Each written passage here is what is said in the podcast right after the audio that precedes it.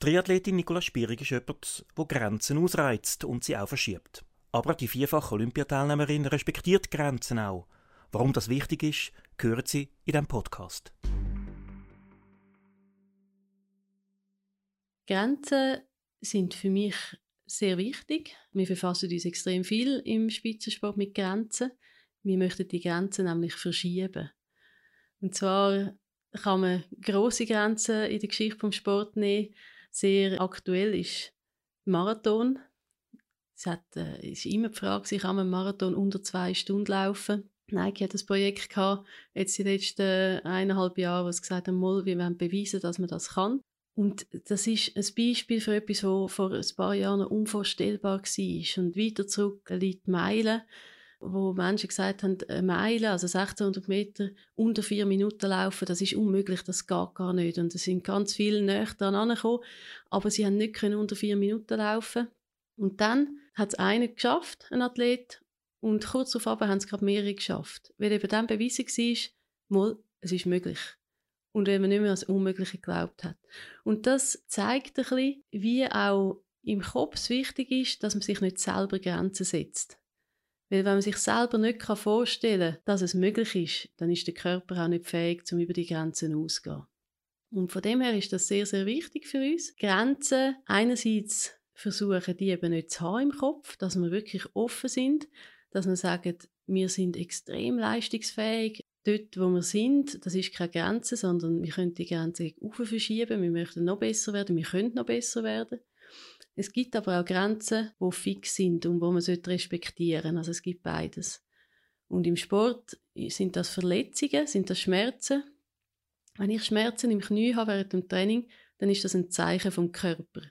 Und das Zeichen, das sollte ich respektieren und nicht einfach ignorieren. Das heißt, wenn der Körper mir durch Schmerzen zeigt, das ist zu viel oder das ist eine falsche Belastung, dann ist es ganz wichtig, dass ich auf meinen Körper los und wenn ich weiter trainiere, dass ich dann unter dem Schmerzpunkt weiter trainiere und nicht den Körper noch zusätzlich Stress und eben in eine größere Verletzung hineinlaufe.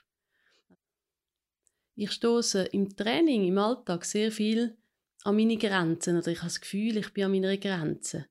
Das ist auch ein bisschen das Ziel von uns Spitzenathleten, dass wir im Training so nah wie möglich an die Grenzen kommen und unser Körper durch das besser machen und schlussendlich die Grenze eben ein bisschen verschieben und dann das nächste Training eben ein bisschen später an die Grenzen ankommen.